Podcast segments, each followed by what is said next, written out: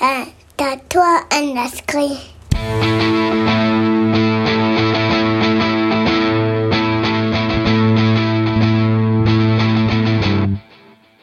Hallo und herzlich willkommen zu Folge 21 von Kulturindustrie, dem Podcast, in dem vier Menschen miteinander über Pop und andere Kultur sprechen. Mein Name ist Alex Matzkeit und bei mir sind sehnsüchtig in Klang gebadet Lukas Bawenschik.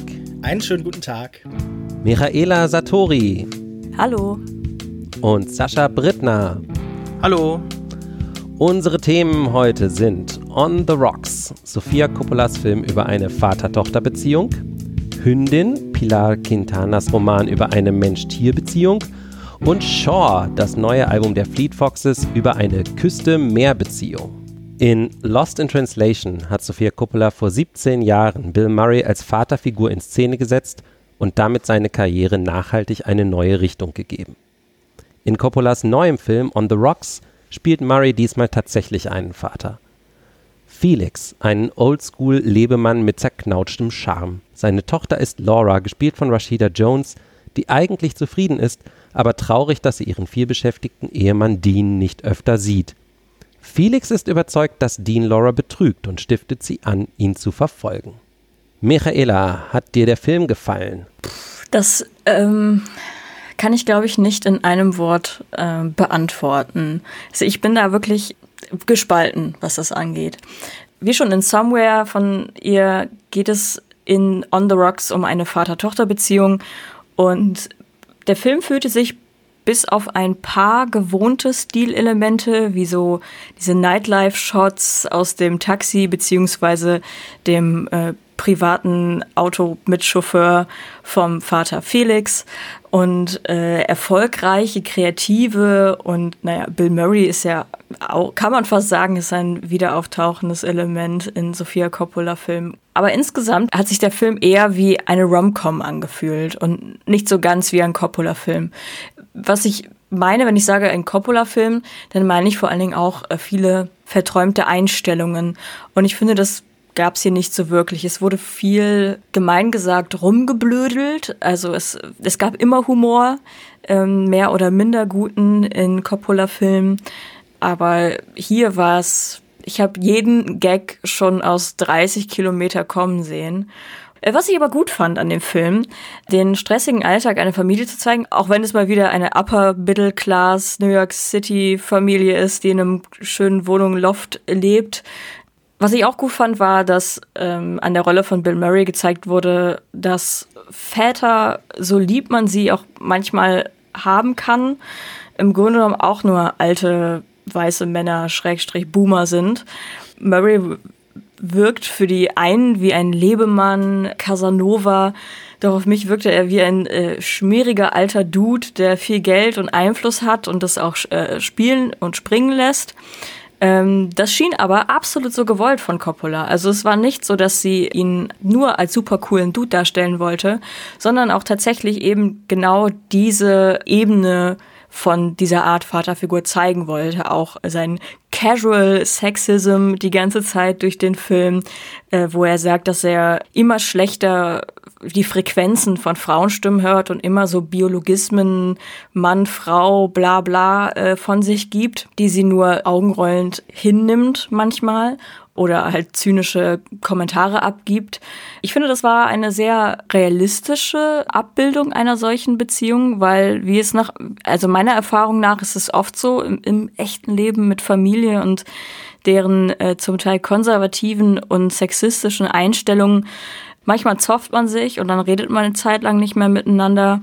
Aber am Ende ist man halt eine Familie und ohne viel, es tut mir leid, bla bla bla, äh, redet man wieder miteinander. Und was mir noch auffiel, dann höre ich auf mit meinem Monolog, äh, der Film fängt an mit der, einer Hochzeitsszene von Laura und ihren Mann Dean. Über diesen Szenen äh, hört man einen Monolog von Bill Murray und er sagt sowas äh, sinngemäß wie äh, You're mine and uh, even if you're married and you find a man, you're still mine und so. Also du gehörst mir, auch wenn du heiraten wirst, du wirst immer noch mein sein.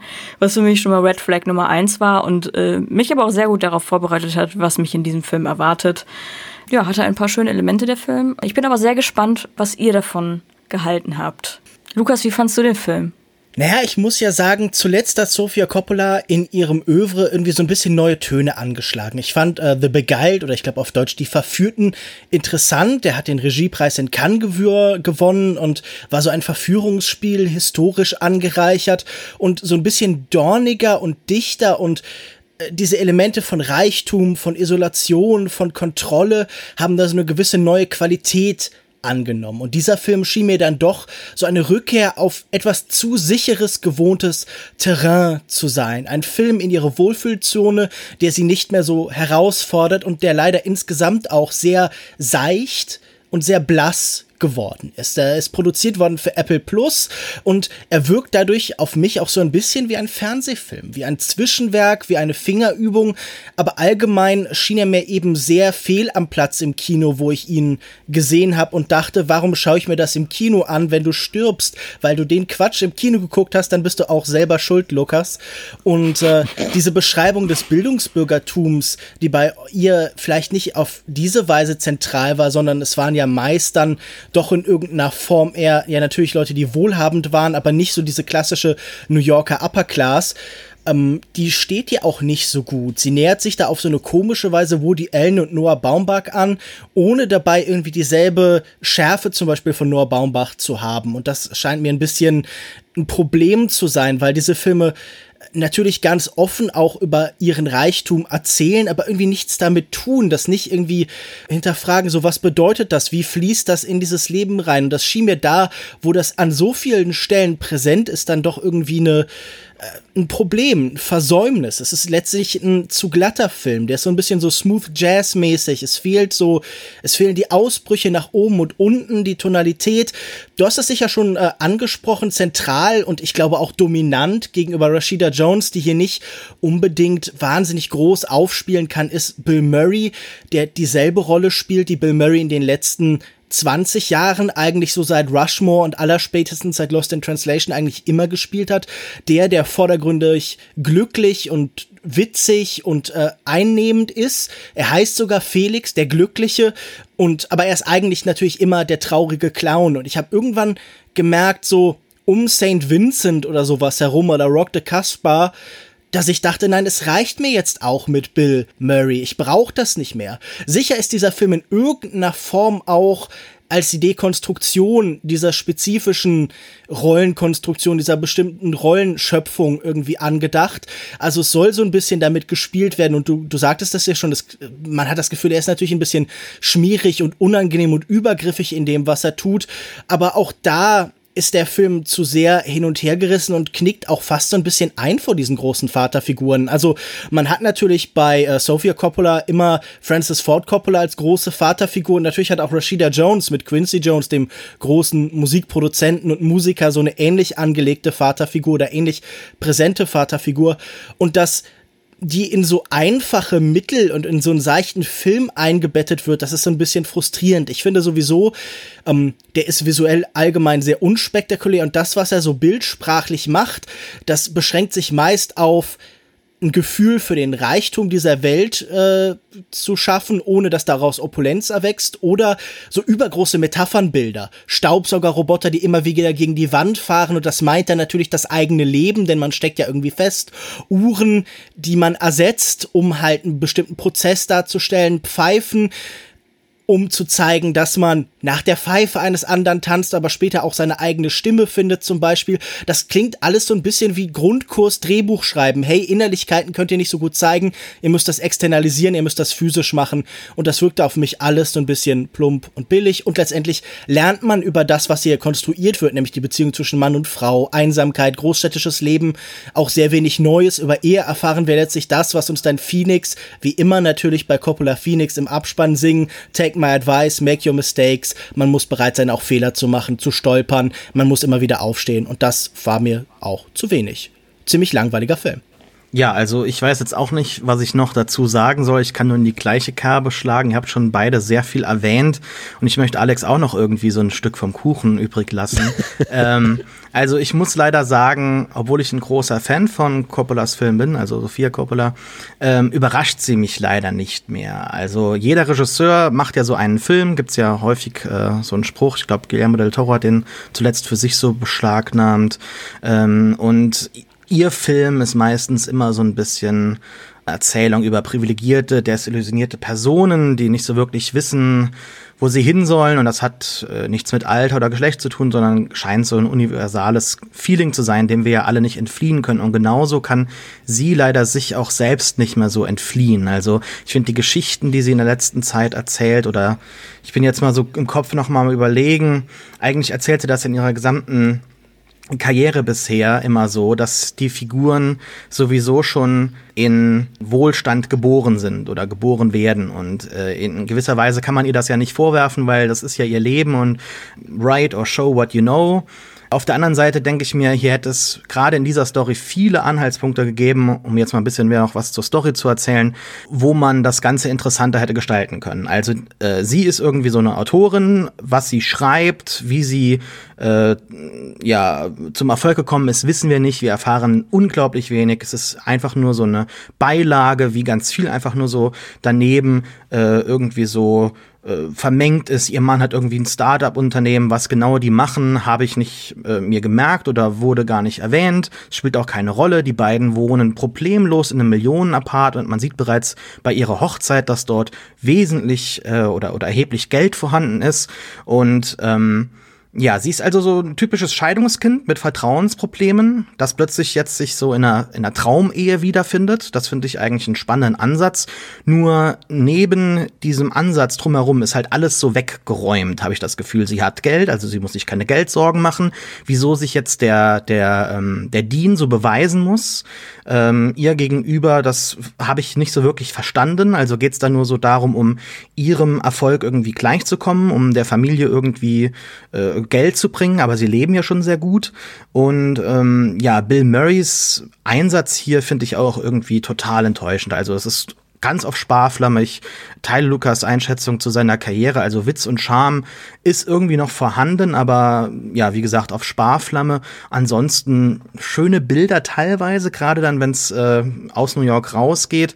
Aber halt, es wird nichts erzählt mit den Bildern. Ja, es ist so ein bisschen Mal nach Zahlen und ich teile auch den Eindruck von so einem TV-Film. Ich habe jetzt nicht das Gefühl, dass ich mit viel weggehe und ähm, ja, diese Verhandlung von Frauen und Männerrollen und Vater und, und Tochter, das ist halt auch irgendwie so ein bisschen, naja, äh, ja, sehr, sehr langweilig irgendwie. Also ich habe nicht viel da jetzt äh, davon mitgenommen, ähm, außer dass halt eben Väter oder, oder Eltern ihre Kinder ganz schön äh, verderben können und die Perspektive aufs Leben halt äh, ja, verderben können. Und das finde ich ein bisschen wenig insgesamt.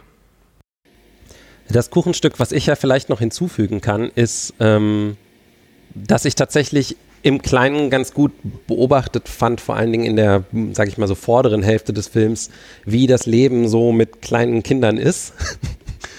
ähm, das, das, das war schon zum Teil sehr schön beobachtet, fand ich eigentlich. Ähm, und äh, klar war das auch so ein Stück weit auf so Klischees ähm, reduziert. Ähm, aber da haben wir schon äh, auch hier bei uns zu Hause auf der Couch uns viel angeguckt und irgendwie gekichert, so ein bisschen. Äh, ich glaube, ich habe irgendwo gelesen, Sophia Coppola hat inzwischen auch selber ein kleines Kind. Stimmt das? Mhm. Weiß das jemand? Ja, also wahrscheinlich war es irgendwie doch aus dem eigenen Leben. Und das war eigentlich so mein allgemeines Ding mit dem Film. Ich fand ihn oft im Kleinen ganz gut. Ähm, ich fand auch ähm, tatsächlich, äh, ich kann mich dieser generellen Bill Murray-Kritik nicht so ganz äh, anschließen. Ich habe aber auch vielleicht nicht ganz so viele Filme mit ihm gesehen und ich fand ihn tatsächlich irgendwie ganz charmant. Ich fand da, da, muss ich Michaela äh, recht geben. Ich fand, sie hat ihn ganz gut so gezeichnet als so ein Mensch mit zwei Seiten, ne? Dass er halt auf der einen Seite er ist ja nie so richtig schrecklich übergriffig in den Sachen, äh, die er so macht, wenn er so die Frauen äh, anspricht, mhm. jede äh, Kellnerin oder irgendwie so, ne? Aber ähm, aber äh, äh, so, und da, da findet man das äh, vielleicht wirklich noch immer noch irgendwie ganz nett. Und dann gibt es so eine zentrale Szene, wo sie zwischendurch von der Polizei angehalten werden und er, ähm, er labert sich da halt einfach so raus, ja, indem er irgendwie einfach so ein super charmanter Mensch ist und irgendwie sofort auf Freundesebene mit allen Leuten irgendwie und so. Das fand ich alles irgendwie schön geschrieben und lustig. Ähm, viel schlimmer fand ich dann, dass es sozusagen, im, was im Großen dann so dabei rauskommt, weil ohne das jetzt halt im Detail vorwegnehmen zu wollen, stellt sich halt am Ende irgendwie raus, dass die Frau halt an allem schuld war.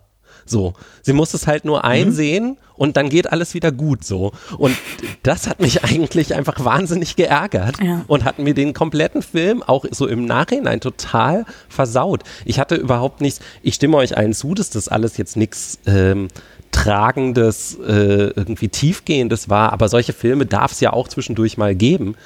Ähm, und dann hat aber mich warum war es ihre Schuld? Also sorry, dass ich reingrätsche, aber das kann ich jetzt nicht nachvollziehen. Naja, also ähm, am Ende, äh, wie gesagt, so, ohne das jetzt so voll zu spoilern, kommt ja so ein bisschen raus, wenn sie sich einfach nur mal locker gemacht hätte, dann ähm, äh, dann wäre das schon alles okay. Dass der Mann vorher nie mit ihr kommuniziert und ihr irgendwie so, ach übrigens, morgen muss ich äh, für drei Tage nach Mexiko, habe ich ganz vergessen dir zu sagen und so. Und dass sie halt tatsächlich auch ähm, die komplette Last dieses Lebens mit zwei kleinen Kindern alleine eigentlich trägt, ja. Ähm, und dann nebenher noch arbeiten soll und so. Also ähm, ich will dieses Wort Mental Load jetzt nicht unbedingt hervorheben, weil das muss man jetzt nicht im Detail äh, diskutieren. Aber dass da auf dieser Ebene überhaupt nichts verhandelt irgendwie eingesehen wird bei einer Frau, die anscheinend ja in der gleichen Situation steht als Drehbuchautorin und Regisseurin, hat mich schon echt gestört. Michaela, du hast das gesagt mit der Familie, ja, so nach dem Motto, man, man nervt sich und man hasst sich und dann irgendwann verträgt man sich doch wieder. Aber ich hatte halt das Gefühl, dass das halt alles so unfassbar konsequenzenlos war und das hat mich einfach wahnsinnig geärgert. Ja, das mit der Familie meinte ich ähm, bezogen auf Vater-Tochter. Mhm. Die, äh, die Ehedynamik zwischen ähm, Laura und Dean war auch ähm, seltsam. Ja, es wird halt so auch so typisch dargestellt, dass er natürlich ja auch ein guter Vater ist, ne? Weil er ja, ähm, weil er ja gut mit seinen Kindern irgendwie rumliegen kann und Quatsch machen kann. Aber das ist halt der einfache Teil des Vaterseins, ne? äh, ist, das kann halt jeder, der irgendwie einigermaßen sich auf Kinder einstellen kann. Aber man hat halt nicht den Eindruck, dass er sonst irgendwas für diese Familie tut, zum Beispiel. Außer halt Geld oder für seine Frau. Und deshalb ist Oder es ja irgendwie Frau. nicht die genau. Schuld der Frau, die ja auch auf der Gefühlsebene ganz massiv ähm, von ihrem Vater tormentiert wird. Also sowohl ähm, durch die Vergangenheit, wir haben noch nicht so wirklich über die Szene gesprochen, in der sie mit ihrer Mutter sich trifft und auch mit ihrer Schwester, die ist, glaube ich, dabei. Also es gibt so eine Frauenrunde, wo halt so ein bisschen das Verhalten von Bill Murrays Figur diskutiert wird. Und das Ende ist ja auch so ein bisschen das Loslösen von dem Vater und vielleicht auch von den äh, Vertrauensproblemen, die er losgetreten hat. Trotzdem finde ich es aber schwierig, dann ihr die Schuld da irgendwie äh, zuzuschieben, weil der Film ist ja schon so, dass er einem und auch äh, der Figur der Laura die ganze Zeit das Gefühl gibt, dass da tatsächlich etwas ist und man auch irgendwie so mit äh, Felix halt mitgehen möchte und, und das Ganze stärker untersucht haben äh, sehen möchte. Und also ich, ich fand dann eher am Ende ähm, Laura als überragende Figur, die über dem Ganzen steht und zwar äh, sagt, okay, da war ich äh, halt, da, da ist halt mit mir das Ganze durchgegangen, da habe ich mich zu sehr von meiner Vergangenheit beeinflussen lassen. Bill Murray kommt ja auch so in dieses ganze Fig äh, Figurengefüge so von außen hinein und, und, und, und ja, torpediert das Ganze. Also ich finde es schwierig, sie am Ende irgendwie als, als den Schuldigen zu sehen. Es ist eher so, dass sie am Ende die Gütige ist, die sagt, na gut, okay,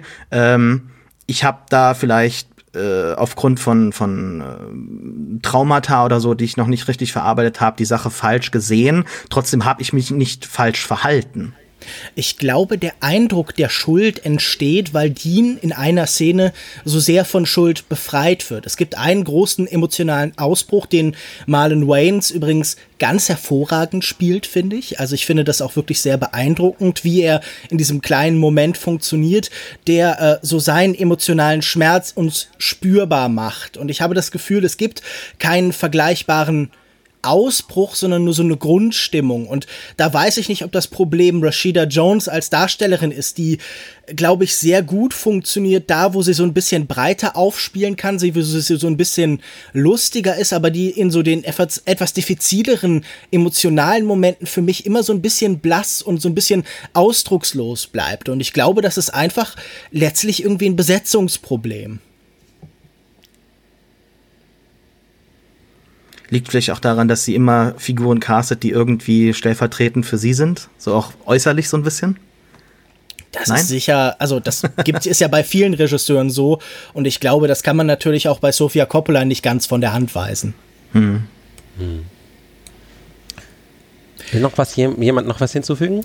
Über eine Figur könnten wir vielleicht noch kurz reden. Ähm, Jenny Slate trifft, tritt mhm. auf als so eine etwas nervige, etwas selbstverliebte Freundin, Vanessa, mit der Laura mehrfach zu tun hat, die ich eine ganz interessante Ergänzung finde. Also die irgendwie so als Mensch, der einfach immer wieder unterbrochen wird, aber der auch durchgängig redet, der so fast so ein Teil dieses Stresses wird, der den so personifiziert. Das fand ich ganz lustig gecastet und auch ganz lustig gespielt.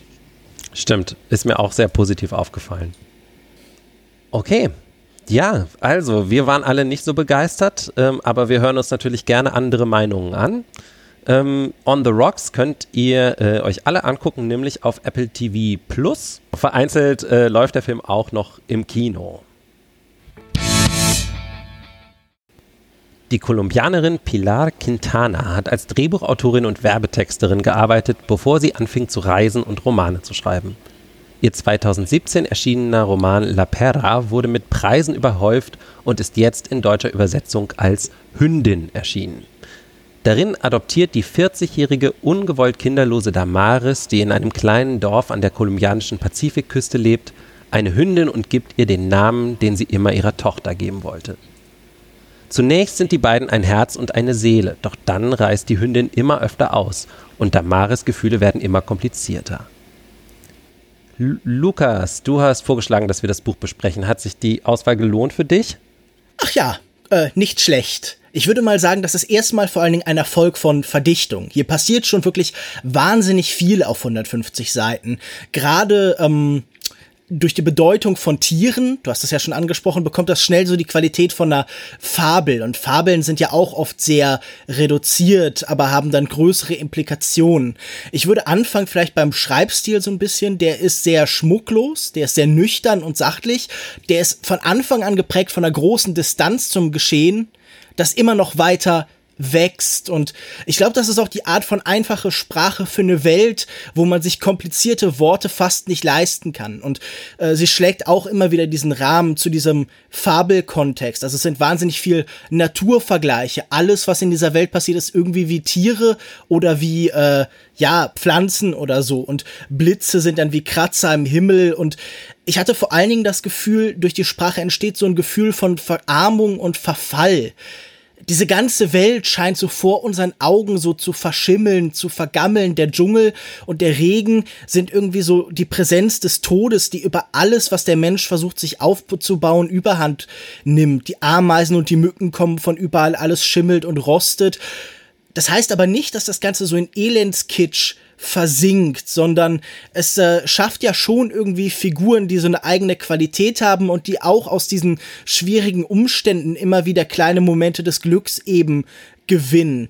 Und interessant ist natürlich vor allen Dingen, wie diese Beziehung zwischen Mensch und Tier geschildert wird, wie das Ganze auch menschliche Qualität bekommt, wie Menschen oft wie Tiere und Tiere oft äh, wie Menschen eben charakterisiert und beschrieben werden. Und diese Beziehung zwischen äh, der Hauptfigur und ihrer Hündin hat ja fast was von einer Mutter und ihrem Kind. Auch in der Art, wie ähm, da die Freiheitsliebe des Kindes nach und nach zunimmt, eine Irritation mit ihrem neuen Bekanntenkreis auftritt, die Schwangerschaft des Kindes wirklich so ein Schock wird, man sie fast dann loswerden will und dann auch ein eigenes Freiheitsgefühl entwickelt, wenn das Kind oder halt der Hund in diesem Fall weg ist. Und ich finde die Implikation spannend, dass es dadurch hier auch in weiten Teilen um die Domestizierung sicher dieses Tieres geht, aber auch immer um die Domestizierung des Menschen, um Arbeit, um die Existenz in den Ruinen der Reichen. Wir haben unsere Hauptfigur in dieser Steilklippe, der auch wieder so ein Ort des Verfalls ist. Da sind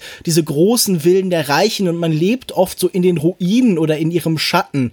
Und diese Verbindung von Kreatürlichen und Menschlichen, das so im Austausch steht. Das gibt dem Film so eine große innere Spannung, genauso wie dieser distanzierte Stil zu diesem eigentlich melodramatischen Inhalt. Und dass sie da nicht mitgeht, das gibt dem auch so eine ganz eigene Intensität. Also es gibt sicher auch Sachen, die mich daran stören, daran können wir, darauf können wir gleich noch kommen, aber insgesamt halte ich das schon für ein bereicherndes Buch, auch wenn ich mir vielleicht so ein bisschen mehr sprachliche Kraft gewünscht hätte.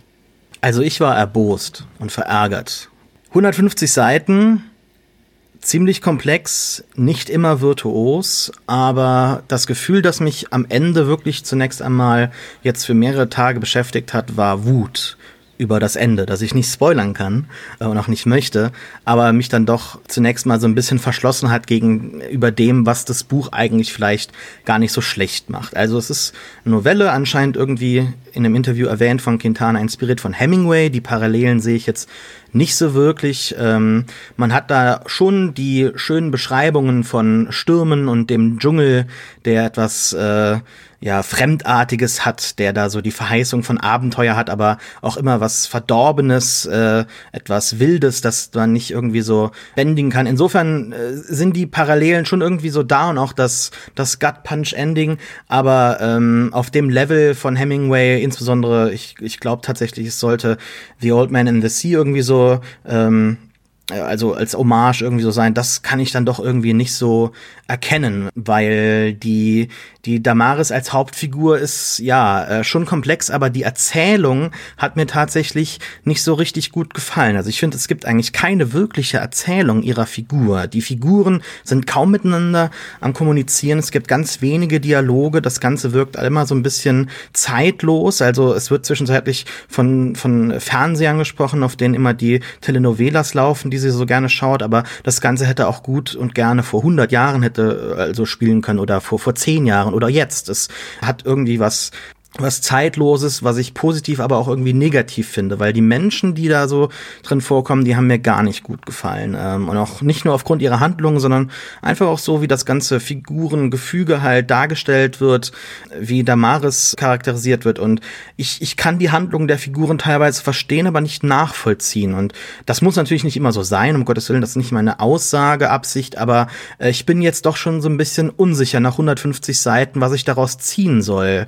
Ich finde finde, dass, dass Shirley, der Hund, den sie halt bekommt, der ist nicht der Kindesersatz, ja. Sie ist ja unfähig, selbst Kinder zu bekommen, also nicht der Kindesersatz, den sie sich erhofft hatte. Stattdessen merkt sie, der, der Hund, das ist sein eigenes Wesen und die Wut, die äh, daraus entsteht, dass äh, sie sich fortpflanzen kann, also die Hündin, etwas, das ihr verwehrt bleibt, das fand ich sehr gut nachvollziehbar, aber es war für mich nie emotional gut genug beschrieben und dargestellt. Man muss sich immer sehr viel zwischen den Zeilen so dazu denken, was äh, so passiert. Ähm, es gibt viele Elemente in dem Buch, die da so vorhanden sind, äh, in die man dann was reinschauen oder, oder reinlesen kann. Also zum Beispiel der Hund, der sich der Beziehung halt entzieht, äh, hinterlässt halt eine Lücke, genau wie ihr Mann, der immer rausgeht, fischen auf die See. Und dann haben wir noch das Haus, das sie da halt pflegt, das ja auch irgendwie äh, leer bleibt und, und auf, auf äh, Bewohner wartet, auf eine glückliche Familie, äh, Familie wartet, die, die nie so wirklich kommen möchte. Also insofern, es ist schon viel vorhanden in dem Buch auf den 150 Seiten. Ich sag's jetzt zum dritten Mal, aber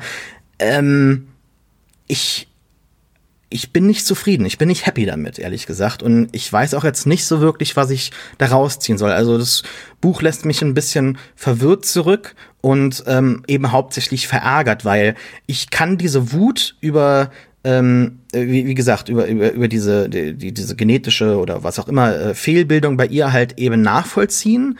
Und ähm, das reißt mich auch emotional sehr mit. Aber was sie dann halt daraus, äh, also die, die Autorin, was daraus äh, sie dann folgt für die Figuren, ähm, das fand ich dann nicht so äh, logisch, ehrlich gesagt.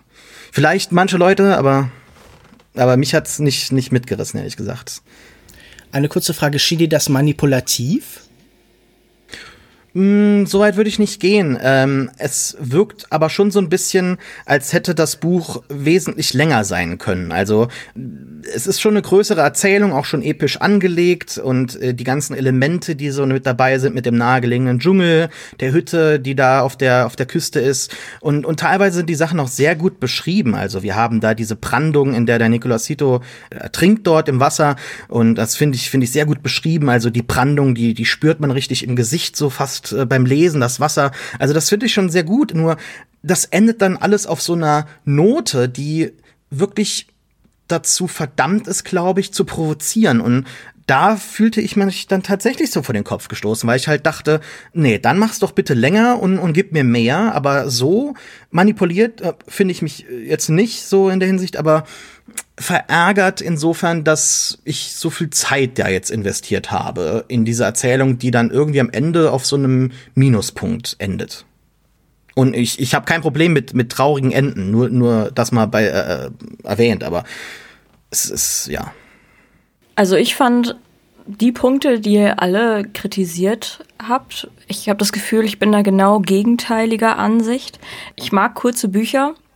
Ich mag es, wenn Geschichten ähm, kondensiert und komprimiert sind, fand eben genau diese 150 Seiten sehr intensiv, würde ich sagen. Das ist wie jetzt würde, also ich habe mich so gefühlt, als würde ich als Kamera von oben Aufnahme oder als unbeteiligte, keine Ahnung, Zaunpfahl äh, für ein paar Monate oder ein Jahr eben in dieses Dorf oder in dieses Haus äh, oder an, in die Nähe dieser Familie ähm, gestellt worden und hätte das dann beobachtet. Ich finde, da sind viele Dinge drin, die ähm, ich sehr interessant fand. Also einmal die Dynamik zwischen Damaris und ihrem Ehemann. Ähm, Gerade am Anfang des Buches wird darauf viel eingegangen und äh, beschrieben, wie es quasi zu dem Punkt kam, an dem sie jetzt sind. Also dieser, dieser unerfüllte Kinderwunsch, was sie alles versucht haben, wie sie ähm, durch diesen unerfüllten Kinderwunsch zeitweise immer mal wieder zueinander gefunden haben auf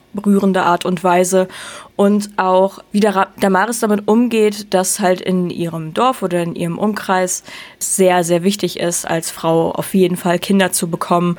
Und auch durch ihre, ich glaube, es ist ihre Cousine Luz Mila oder so, die dies quasi stellvertretend eben für alle spitzzüngigen und gemeinen Menschen äh, in ihrem Umfeld, die einfach kein Blatt vor den Mund nehmen und alles äh, schlecht reden, was sie schlecht reden können.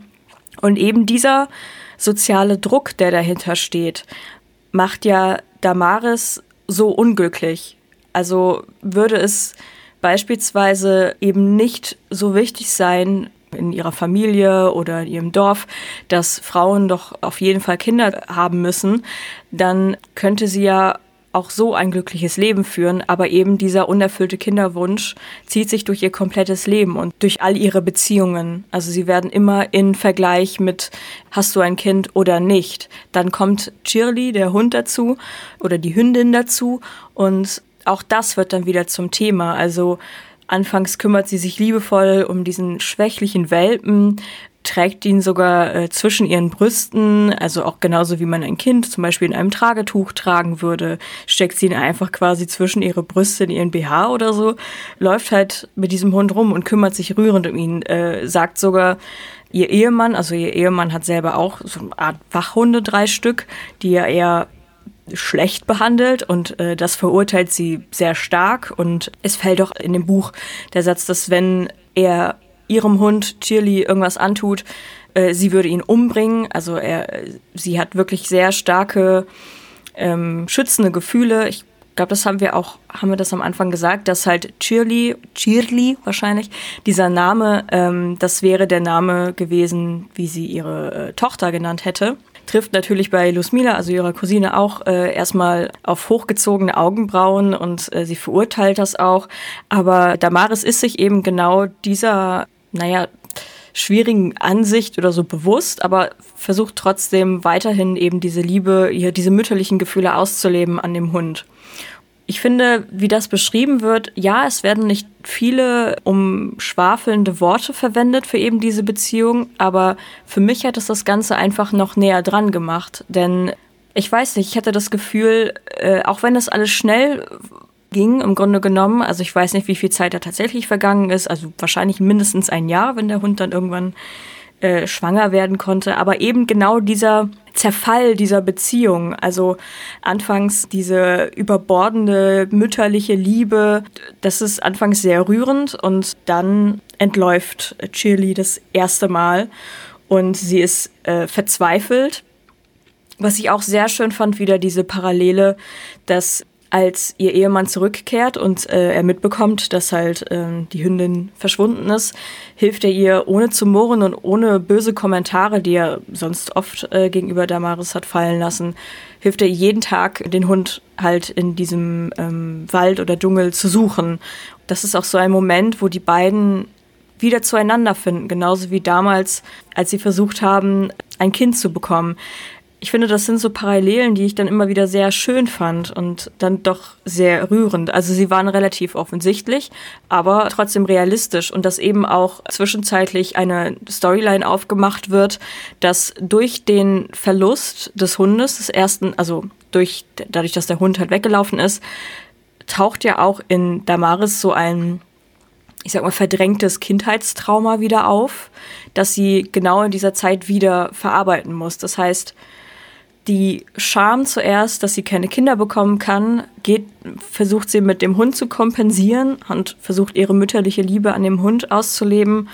Und doch dann verschwindet dieser Hund und es folgt eine neue Scham, eben aufgrund dieses alten Kindheitstraumas. Diese Parallelen und dann auch noch, dass der Hund wiederkommt, sie ist wütend auf den Hund und merkt dann irgendwann sogar noch, diese, diese Hündin hat es geschafft, schwanger zu werden. Das habe ich nicht geschafft. Also dann diese Missgunst und diese Wut darüber. Ich würde sagen, ich verstehe, glaube ich, wie es zu vielen Dingen in dem Buch auch gegen Ende kommen kann. Nichtsdestotrotz hat, hat es mich natürlich auch bewegt und wütend gemacht.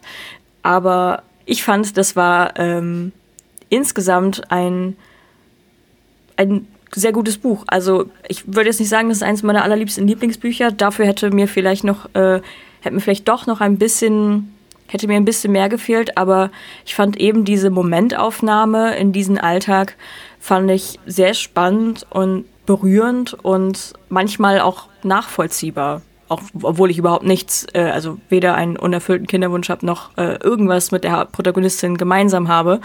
Ähm, Dennoch haben, hatte ich das Gefühl, dass trotz der kargen Erklärungen ich vieles verstehen konnte. Jetzt habe ich viel geredet. Alex, was sagst du?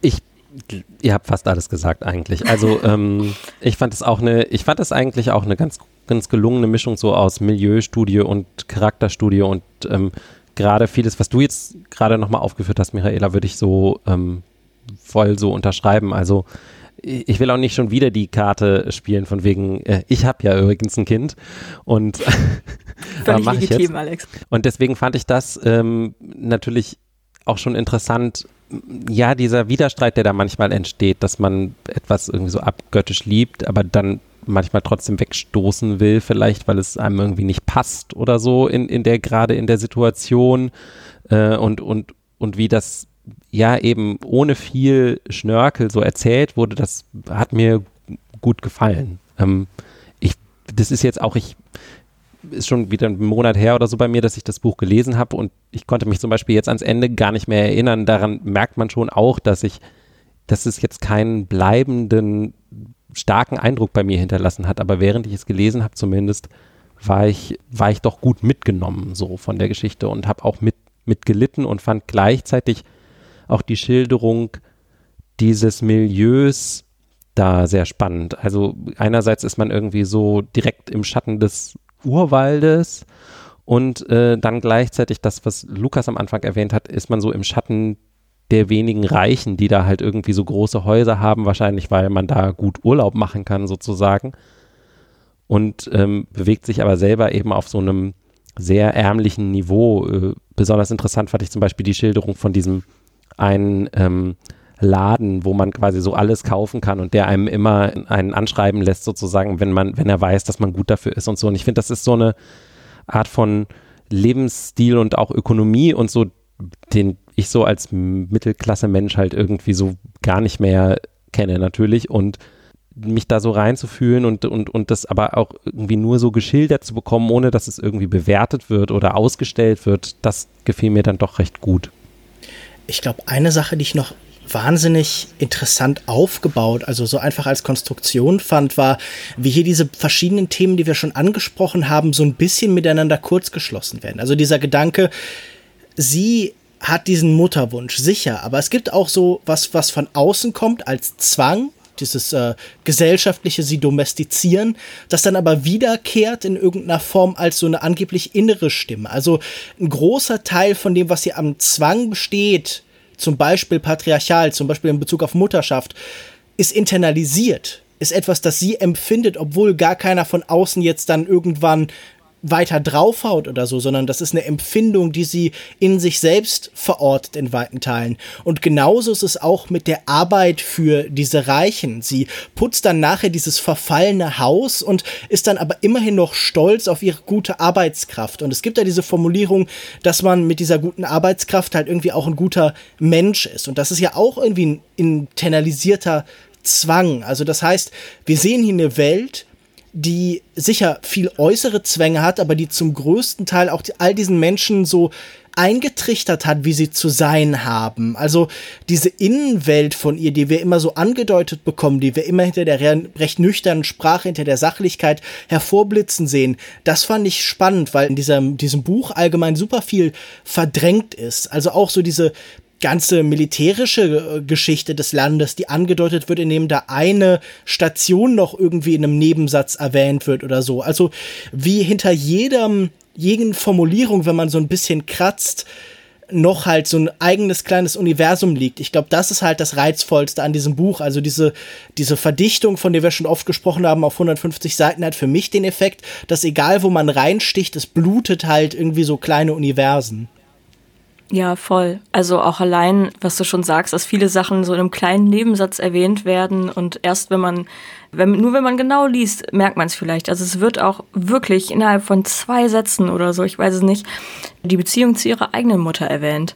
Allein darauf kann man, keine Ahnung, in einem Deutsch-LK oder so oder dem Spanisch-LK wahrscheinlich stundenlang drauf rumdenken, was das nun mit ihr gemacht hat, mit ihren eigenen Gefühlen gegenüber Mutterschaft und was es auch in ihr ausgelöst hat, als zum Beispiel dann ihr Hund von ihr weggelaufen ist, wie sie sich dann gefühlt hat. Das sind alles Dinge, die im Subtext zum Teil versteckt und wenn man darauf keinen Bock hat, dann ist es halt schwierig und ähm, aber ich mag sowas sehr gerne.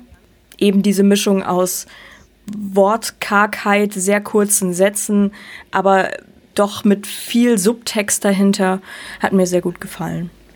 Und es ist ja jetzt auch nicht so verkürzt wie bei Hemingway oder so. Also ich finde, es ist jetzt noch nicht dessen Höhlenmenschensprache, die manchmal so in den Kurzgeschichten so durchkommt.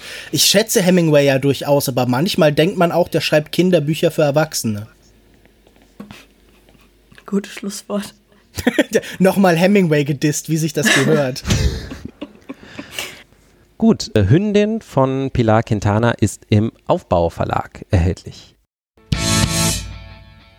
Mit ihrem selbstbetitelten Debütalbum rollten die Fleet Foxes 2008 die Indie-Folk-Pop-Szene neu auf. Ihre Markenzeichen, liebliche Melodien vor kathedralenartig aufgetürmten Sound- und Vokalharmonien sind sie treu geblieben. Auch auf dem neuen Album Shore, das sie ohne Vorankündigung am 22. September zum Herbstanfang veröffentlichten, zusammen mit einem passenden Film. Frontmann Robin Pecknold sagt über Shore, es sollte sich anfühlen, als stünde man an der Küste, blicke auf den Ozean und versuche, sich darüber klar zu werden, ob man an Land bleibt oder sich wieder aufs Meer hinauswagt. Sascha, trifft dieses Gefühl bei dir zu? Zunächst mal eine kleine Korrektur. Also das Zitat stammt aus dem Entertainment Weekly Interview. Ich habe unglaublich viel jetzt gelesen, weil ich ein großer Fleet Foxes Fan bin und äh, deshalb weiß ich das. Das betrifft nur den finalen, den titelgebenden Track, also Shore selbst, äh, der am Ende des Albums vorkommt. Die eigentliche Idee hinter dem Album, so lyrisch und ähm, dem Gefühl, das man halt übertragen möchte, ist das der Erleichterung. Also Robin Pecknold hat in einem anderen Interview gesagt, dass er kurz nach dem Release von Crack Up, dem, dem letzten Album im Jahr 2017, surfen war und dass ihn die Strömung sehr weit rausgezogen hat, scheinbar irgendwie so 300 Meter aufs Meer. Und die Küste zu erreichen, äh, beziehungsweise festen Boden wieder unter den Füßen zu spüren, war so diese Erleichterung, die er jetzt mit dem Album einfangen wollte. Also er hat sich sehr da durchkämpfen müssen und das ist, glaube ich, ein Gefühl, das aktuell in diesem Jahr äh, mehr Menschen als noch sonst irgendwie so verstehen können und sich halt auch selbst sehnlich äh, herbeisehen. Insofern, um auf deine Frage zurückzukehren, das Gefühl, das trifft sehr gut zu. Also Shore ist für mich jetzt nicht nur als großer Fleet Foxes Fan ein, ein Lichtblick des Jahres. Es ist für mich auch ein Höhepunkt vor dem erwartbar dunklen Winter. Pünktlich zu, hast du gesagt, äh, zur Wintersonnenwende kam dann das Album völlig überraschend äh, und ich glaube nur mit Ankündigung einen Tag zuvor raus. Und es ist ein Album insofern für den Sommer und auch für den Herbst. Also eine Jahreszeit, die sowieso immer schon von mir ganz stark mit Fleet Foxes verbunden wurde. Man wird nachdenklicher, man, man wird ruhiger und vielleicht aus dem Sommer das ein oder andere halt noch nach das dann halt besungen wird. Also Shore ist jetzt aber trotzdem, finde ich, wesentlich fröhlicher. Also das ist jetzt das vierte Album. Pecknold hat das, äh, das sieht man in den Credits, ja, eigentlich alleine gemacht. Die anderen Fleet Foxes haben teilweise sogar gar nicht die Instrumente sonst, äh, wie sonst eingespielt, sondern er hat das mit anderen Leuten, wie zum Beispiel von äh, Chris Bear, dem Drummer von Grizzly Bear, eingespielt. Und das hört man auch, dass sich der Sound doch noch so ein bisschen abhebt, äh, dadurch, dass andere Künstler jetzt mit dabei sind und dass es halt wirklich ähm, nur Pecknold ist, der tatsächlich hinter diesem Album steht. Es sollen ja noch irgendwie sechs, ähm, sechs Songs im nächsten Jahr nachgeliefert werden oder ungefähr so diese Zahl, ich bin mir nicht ganz sicher. Und dann soll es ein Album mit 21 Songs geben. Shaw ist jetzt in, in der Aufmachung bisher deutlich fröhlicher als andere Fleet Foxes Alben. Es ist äh, unverkrampfter, finde ich. Es ist auch vor allem un, unprätentiöser. Also ähm, der, der Indie-Folk von Fleet Foxes, den die ja auch so ein bisschen so Ende der 2000er mit äh, begründet haben oder zumindest mal in dem, in dem Mainstream, wenn man so möchte, des, des Indie, äh, äh, Indie-Streams halt so verfestigt haben, ähm, ist ja doch schon sehr ambitioniert gewesen. Also Helplessness Blues oder das, das titelgebende erste Album sind ja schon sehr, sehr verkopft und dann die, die Krönung von alledem war ja Crack Up, also das mhm. Album aus dem Jahr 2017 und ähm, nun auf Shore Score, finde ich, die Drums, die stehen viel stärker im Vordergrund mit, mit poppigeren Beats. Dann ist die, die Chord Progression ist weniger verspielt und experimentell aber doch manchmal immer noch ein bisschen überraschend. Also die Fleet Foxes bleiben sich schon treu. Äh, man hat immer noch diese so ähm, kathedralischen Klänge. Es ist, hat immer noch so was Pastorales, also etwas Idyllisches, etwas Ruhiges, was Ländliches, was natürlich mit dem Indie-Folk ganz eng halt verbunden ist. Ich glaube, man hat auch nur Pecknold in letzter Zeit mit Birkenstocks gesehen die ganze Zeit. Äh, und, und viele der Songs sind halt für mich jetzt lyrisch wirklich exzellent und, und zeichnen so die Stimmungen sehr gut ab, die mich in diesem Jahr beschäftigt haben äh, und, und jetzt aber auch beruhigen. Also die 15 Songs auf einem Album, das finde ich schon, finde ich schon krass, dass halt wirklich alle mir gefallen. Wenn man man sonst so überlegt, so die Karriere von Künstlern, die so in Alben abgebildet werden, dann hat man vielleicht so ein Album für eine gewisse Phase des Künstlers und dann sind dann drei, vier gute Songs dabei, die man sich halt merkt. Als guter Fan hat man vielleicht noch so zwei, drei andere, die man sich so als Geheimtipp anhört. Aber es ist sehr selten für mich, dass ich so ein ganzes Album am Stück wirklich höre und auch als Stück mag und auch als Stück hören möchte. So halt wirklich ein äh, Song, der in den nächsten fließt. Shore ist daher, finde ich, ein Album, wo man merkt, der, der Pecknold, der möchte sich nichts mehr beweisen. Also ich fand äh, Crack Up zum Beispiel halt so diese Krönung der, der verkopften, ambitionierten Art, äh, auch sehr prätentiös und das hat er jetzt fallen gelassen. Der Sound der Fleet Foxes ist immer noch da, aber es ist halt jetzt einfach so, finde ich, ein Album, für den Moment, für dieses Jahr. Gleichermaßen aber auch zeichnet sich das halt eben so als Entwicklung der Fleet Foxes ab. So, man ist nicht mehr so bemüht, man ist nicht mehr so stressig, man kann jetzt einfach den coolen Sound genießen. Und ich möchte noch so zwei, drei Songs hervorheben, die mir besonders halt wirklich hängen geblieben sind, wie Sunblind, wo es darum geht, dass man mit seinen amerikanischen Freunden an den See äh, baden geht und eine schöne Zeit hat. Etwas, das mir dieses Jahr leider verwehrt geblieben ist. Ich hatte nämlich jetzt eine lange Reunion geplant. Ich meine, das ist jetzt im Großen und Ganzen natürlich nur ein kleines Opfer, das ich da ab, äh, erbracht habe. Insofern, äh, da gibt's andere Leute, die dieses Jahr viel stärker leiden. Bitte also jetzt nicht zu sehr das Ganze in die Waagschale legen, aber das hat mich halt besonders auch, als ich den Film gesehen habe, ganz besonders aufgegriffen und halt äh, ergriffen, ne? weil der Film von Kirsty Jan Werdel ist halt, ja, hat, hat keine Erzählung, sondern es ist einfach nur so ein Mood-Poem, äh, Bilder aus dem amerikanischen Nordwesten gefilmt, komplett auf äh, auf Native-Reservaten äh, und ähm, das war halt für mich so bittersüß, das Ganze so zu erleben, dass das lyrisch von der Musik auch mich halt einfach von von Instrumenten halt abnimmt, abholt und dann halt noch äh, versehen mit so diesen Bildern. Also für mich ist das so das vielleicht Kult Kulturstück des Jahres. Kann ich kurz äh, direkt da einhaken, Sascha, weil ich finde es nämlich interessant, dass du gesagt hast, das ganze Album steht für dich so als, ähm, als so ein Gesamtwerk so ein bisschen, ne? Ja. Und ähm, das ist nämlich für mich das Ding, was ich immer bei den Fleet Foxes habe, dass ich das Gefühl habe, das schwimmt alles so ineinander. Mhm. Und, ähm, und es sind halt nicht so starke Einzelsongs, die so rausstechen. Auf dem Debütalbum war halt dieses White Winter Hymne. Mhm. Das ist halt einfach durch seine Form, das hat ja so eine fugenähnliche Form irgendwie so, dass es einem sehr äh, im, im Gedächtnis bleibt, finde ich. Das, das ist noch so äh, die Ausnahme gewesen aber äh, seitdem, das dritte Album habe ich nie gehört, muss ich dazu sagen, das Crack Up, aber ähm, sowohl das erste als auch das äh, Helplessness Blues sind immer so welche, wo ich immer so gedacht habe, so ja, das, das könnte ich jetzt gut mal an so einem Vormittag nebenher laufen lassen und es würde mich mir sicherlich nicht missfallen.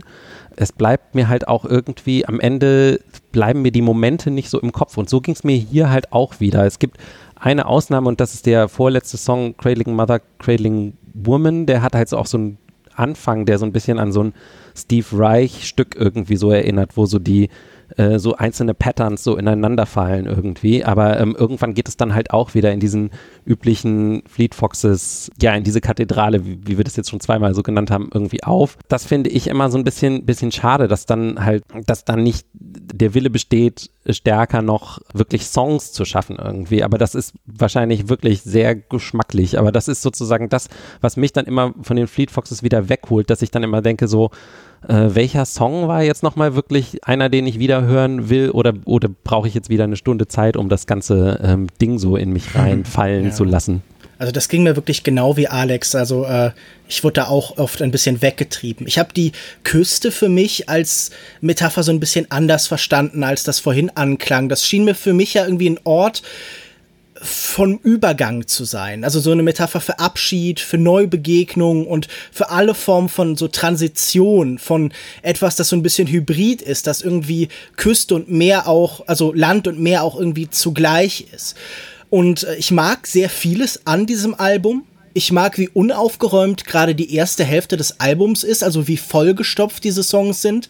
Das hat für mich immer so ein bisschen was von so einem so einem vollen Wohnzimmer, bei dem man sich immer so ein bisschen aussuchen kann, was man sich jetzt gerade anhören will. Und ich mag ganz viele von diesen so kleinen Produktionselementen. Da ist immer noch irgendwo noch ein kleines Instrument oder ein Summen irgendwo, das ich dann irgendwie ganz interessant finde. Aber mir fehlt dann letztlich dieser Ort des Übergangs in vielen von den Songs. Also wir haben diese Küstenmetapher die ganze Zeit. Wir haben den Abschied von Menschen in Sunblind, zum Beispiel in diesen ganzen Künstlern, die ihn inspiriert haben, die jetzt tot sind. Und man kann sich so richtig vorstellen, wie ihnen er so von der Küste aus, während sie mit dem Schiff irgendwo hinfahren, so zuwinkt. Oder wir haben das Meer als so Metapher für ein Drogenproblem in einem Not My Season, wo irgendwie das Segeln und die Sucht so zusammengeführt werden, was sicher interessanter stärker ist als noch ein Song, in dem Sucht und Liebe irgendwie so zusammenfallen.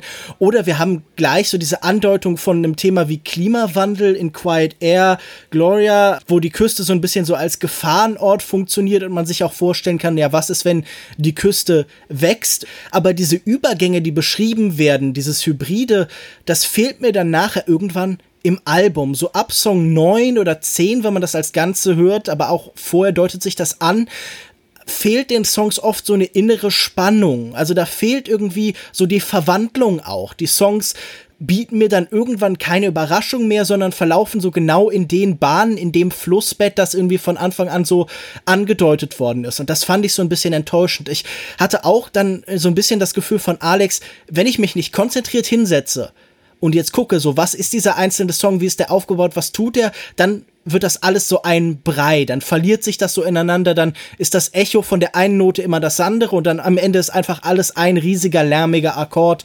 Das funktioniert dann nicht mehr für mich. Sobald ich mich hinsetze und das konzentrierter höre, kann ich dem mehr abgewinnen, aber da fehlt mir halt irgendwie ein Wechsel in der Energie, in ähm, der Stimmung innerhalb der Songs. Also dafür ist es zu sehr eins. Und ich störe mich halt natürlich wie immer bei den Fleet Foxes so ein bisschen an dieser, an diesem Naturkitsch, an der Nostalgie, die hier sicher natürlich auch reflektiert wird. Also gerade A Long Way Past the Past arbeitet ja ganz explizit mit der Frage, wie sehr bin ich Produkt meiner Vergangenheit, wie sehr hänge ich auch ab von meiner Vergangenheit, aber da könnte man mehr tun und das wird für mich alles so ein bisschen relativiert von der Ästhetik außenrum. Also zum Beispiel von diesem für mich dann doch sehr unangenehmen Mutfilm äh, auf 16 Millimeter gedreht. Das sollte eigentlich ganz schön sein, aber es ist trotzdem irgendwie so James Benning für Leute, die keine Ahnung Birkenstock tragen halt. Für mich war es das erste Album von den Fleet Foxes, was ich gehört habe. Ich hatte nämlich vorher eine sehr schlimme Folk-Allergie. Die habe ich mittlerweile überwunden. Just dieses Jahr, das heißt, war äh, der perfekte Zeitpunkt für mich, eben dieses Album zu hören. Für mich ist es echt das perfekte Herbstalbum, quasi Herbst, wo noch die letzte Restwärme des Sommers drin steckt. Es äh, klingt jetzt vielleicht ein bisschen kitschig, aber das Album als Gesamt Kunstwerk ist wirklich einfach schön. Ich sehe es auch eher so als ein einstündiger Song. Also ich habe wenig Songs in dem Album, wo ich mir dachte, ja cool, den kann ich mir in eine Playlist packen oder so. Um ehrlich zu sein, hatte ich nur einen einzigen Song, der mich richtig weggewämst hat, also wirklich komplett begeistert hat. Und für mich ist es der Song Going to the Sun Road, welcher ein Outro quasi hat, äh, geschrieben und gesungen von Tim Bernardes. Das ist auf Portugiesisch und es ist wunderschön. Ich liebe, wie das Instrumental dann plötzlich in dieses sanfte Portugiesisch übergeht. Es ist wirklich Chef's Kiss, einfach ein fantastischer Song, der es auch in meine Herbstboot-Playlist geschafft hat und auch in mein Herz. Also das würde ich sagen, ist mein absoluter Lieblingssong. Der Rest ist alles einfach solide. Also es ist gut. Es ist aber nichts, wo ich jetzt sagen würde, okay, das, es gibt jetzt noch andere Songs, die ich mir äh, in irgendwelche Playlists packen würde. Gerade eben diese Tiefe und eben dieses viele, was da abgeht in den Songs, zum Teil sehr interessant. Also ich mag sowas sehr gerne. Äh, ich habe unter diesem, das ist jetzt gefährliches Halbwissen, aber ich habe unter dem einstündigen Album Film quasi, hat äh, eine Person geschrieben, dass Robin Pecknold seine äh, Follower wohl nach Vocal Samples fragte. Mhm. Für I can, can I Believe You, richtig? Genau. Und anscheinend haben die es tatsächlich auch in den Song geschafft. Allein das finde ich einfach schon cool. Also das ist quasi die How to Choir während Quarantäne. Ja, vor allem, wie clever die Idee ist, das bei einem Song zu machen, der ja auch von zerrissener Identität handelt, von Glauben und Zweifel, vielleicht nicht nur gegenüber einer Person, sondern auch gegenüber sich selbst, von so einer inneren Spaltung.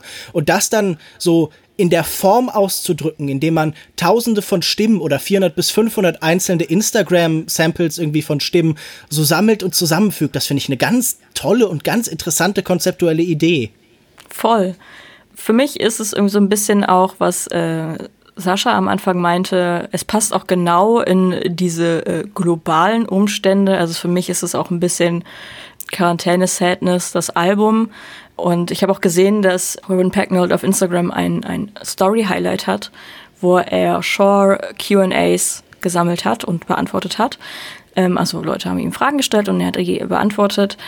In einer Frage beantwortet er, ähm, dass das Album anscheinend unfassbar teuer zu produzieren war, teurer als alle Alben zuvor, was ich schon mal interessant fand. Er meinte, er will nie wieder so viel Geld für ein Album ausgeben, aber es war es wert.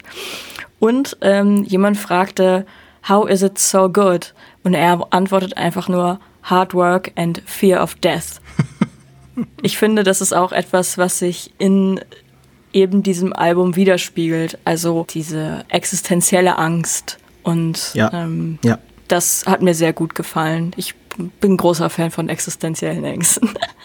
Ja, das finde ich auch irgendwie wieder ganz schön, dass tatsächlich dieses ganze sonnige, fröhliche natürlich auch irgendwie fast wie so eine Reaktion wirkt auf halt das eigene, die eigene Unsicherheit, das eigene Unvermögen. Das ist ja auch für mich wieder, fällt ganz gut zusammen mit diesem Bild an der Küste zu stehen. Da ist dieser Wasser irgendwie, ist ja auch ein Abgrund, ist ja auch ein Ende, oder? Und irgendwie man, so dieses Zweifelnde, das, das ist irgendwie da schön eingebunden dann.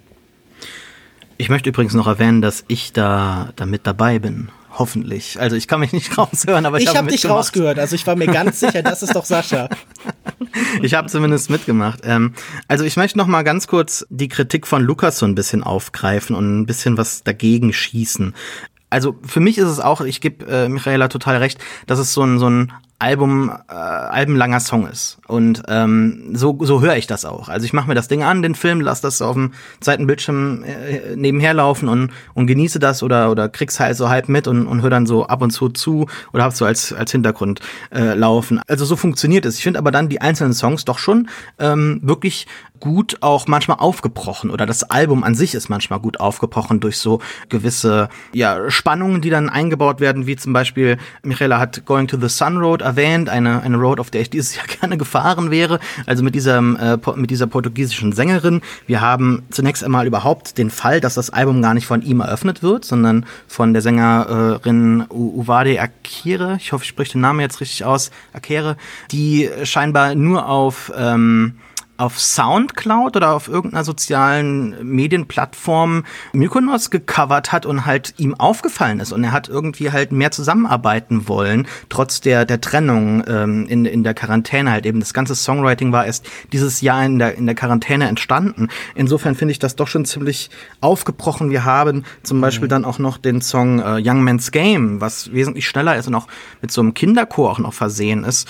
Und dann auch Waiting heißt Waiting, ähm, Waste High Water ist halt auch noch so ein Song, der am Anfang erstmal aufblüht äh, und, und halt einen wachrüttelt und halt man kommt halt an. Deshalb also diese Metapher von der Küste als Transition konnte ich irgendwie so jetzt nicht nachvollziehen, wie ihr das beschrieben habt. Also ich konnte das und habe das auch so gefühlt, wie das beschrieben wurde, die die Küste als Ankunft, so als Ort der der Sicherheit verstehen, wo man äh, durchatmen kann und dann am Ende, wenn dann Shore tatsächlich kommt und dann die Frage gestellt wird, gehe ich raus oder riskiere ich hier vielleicht die die Sicherheit, äh, dass dass die mich halt irgendwie so einschläfert und und gleichzeitig fand ich jetzt nicht so die, die Themen nochmal wieder gespiegelt, die mich hier halt beschäftigt haben. Also ja, Quarantine äh, Time äh, Deluxe so als Thema hier, aber dann doch schon irgendwie ja Sachen, die tiefer greifen. Also äh, wenn es hier jetzt darum geht, May the last long year be forgiven, klar, in Featherweight, da geht's halt um eventuell tatsächlich die die Corona-Krise, aber man kann das natürlich auch viel tiefer lesen auf andere Sachen oder I'll be better off in a year ist halt auch in, in A Long Way Past the Past nicht, finde ich, jetzt irgendwie so eine Vergangenheitsverarbeitung, sondern eine, eine Arbeitung von äh, Depressionen. Genauso finde ich in I'm Not My Season äh, nicht die Drogenproblematik halt verarbeitet, sondern einfach so eine ähm, so eine Trennung von von Personen und ähm, das ist ja bei bei der Geschichte von Fleet Foxes ein sehr ein sehr bitteres Thema. Ja, ich glaube, äh, mit der Drogensucht habe ich mich auf seine eigene Aussage bezogen. Also das äh, ist ja etwas, das er in Interviews auch beschrieben hat. Das ist auf jeden Fall vorhanden, aber ich sag nur, man kann das natürlich auch tiefer lesen. Also äh, I'm Na, not halt, my also season. Ist das tiefer? Ist halt, es ist heißt halt, eine halt nicht, andere Interpretation. Ich weiß jetzt nicht, ob die unter der anderen liegt, ob das äh, so gesteigert ist. Aber allgemein, ich, ich würde das gerne nochmal beschreiben. Mein Problem war, dass ich das Gefühl hatte, die Songs innerhalb von sich selbst verändern sich sehr selten, sondern bleiben sehr gleichförmig und überraschen nicht so. Also ich hatte das ja, einmal. musst du Crack Up hören. Ja, ja, das, das, ich sag ja, ich vermisse dieses Verkopfte, das du am Anfang beschrieben hast, so ein bisschen. Ich hatte das einmal, als in Featherweight auf einmal diese jazzigen Elemente so reinscheppern und da so rumgenudelt wird. Da dachte ich so, ja, das hätte ich gern mehr. So Songs, die so aufbrechen, die so sich selber so ein bisschen verwandeln und die so in so eine andere Richtung wollen. Aber das bietet dieses Album selten. Das ist für mich so ein bisschen zu rund an vielen Stellen, zu glatt halt. Okay. Okay, also dann auf jeden Fall glaube ich, ähm, wir sind jetzt hier so zu zweit äh, geteilt, habe ich den Eindruck. Zwei Leute finden es ganz toll, zwei Leute finden es ganz okay. Wenn ihr euch auch eine Meinung bilden wollt, dann hört es gerne. Es ist überall als Stream verfügbar, als Tonträger, das hat Sascha vorhin schon angedeutet, äh, soll es am 5. Februar 2021 veröffentlicht werden, dann auch mit zusätzlichen Songs. Schreibt uns doch einfach, was ihr davon haltet. Jetzt empfiehlt jeder von uns noch etwas, was ihm persönlich gerade gut gefällt. Ich würde mal sagen, Lukas fängt an. Ich möchte euch das lustigste Buch, das ich seit Jahren gelesen habe, empfehlen. Es handelt von Selbstmord. Der Kein und Aber Verlag aus äh, Zürich lässt äh, seit 2018 die Bücher des Autors Yukio Mishima übersetzen. Den kennt man, wenn man die Bücher nicht gelesen hat, vielleicht darüber, dass Paul Schrader einen sehr guten Film über ihn gemacht hat. 2018 ist Bekenntnisse einer Maske erschienen. Anfang dieses Jahres dann äh, Der Goldene Pavillon und jetzt äh, zum ersten Mal überhaupt auf Deutsch übersetzt, glaube ich, von äh, Nora Bierich, also die auch schon Bekenntnisse einer Maske übersetzt hat, Leben zu verkaufen von 1968.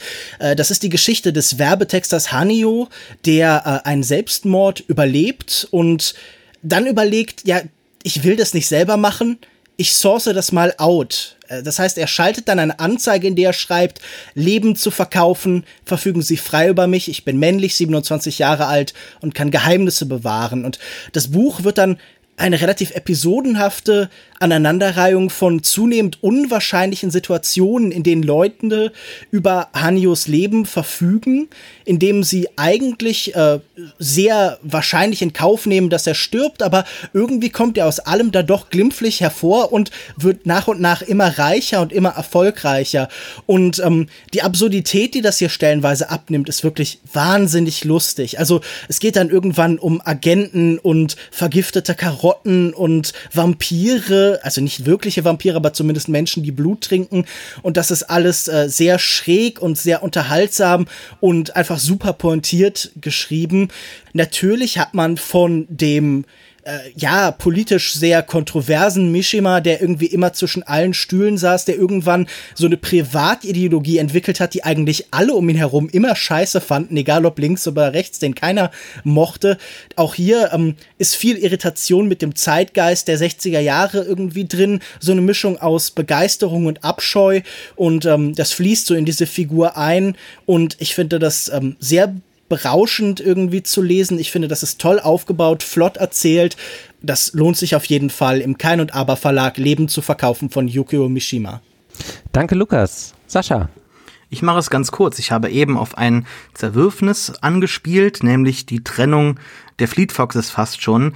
Äh, die zwei dominantesten Figuren, Robin Pecknold und äh, Joshua Tillman, heute besser bekannt als Father John Misty, äh, sind 2012 äh, am Ende der Tour böse, böse auseinandergegangen. Father John Misty hat jetzt einen neuen Song veröffentlicht auf einem äh, doppelseitigen Album des äh, Sub Pop Labels und der heißt 2R also an R. Punkt. Und äh, wenn man das so sich von den von der Lyrics durchliest, so wir haben uns einmal gefunden, wir werden uns wiederfinden und äh, wir äh, kommen irgendwie wieder zusammen und jetzt hast du irgendwie eine andere Perfektion, die du äh, verfolgst, aber nicht mehr mit mir, dann ist das schon irgendwie so eine späte Liebeserklärung an Robin Pecknold und ähm, funktioniert aber so auch einfach als guter Liebessong. Deshalb Father John Misty 2R empfehle ich als äh, dieswöchige Sache, die mir sehr gut gefallen hat.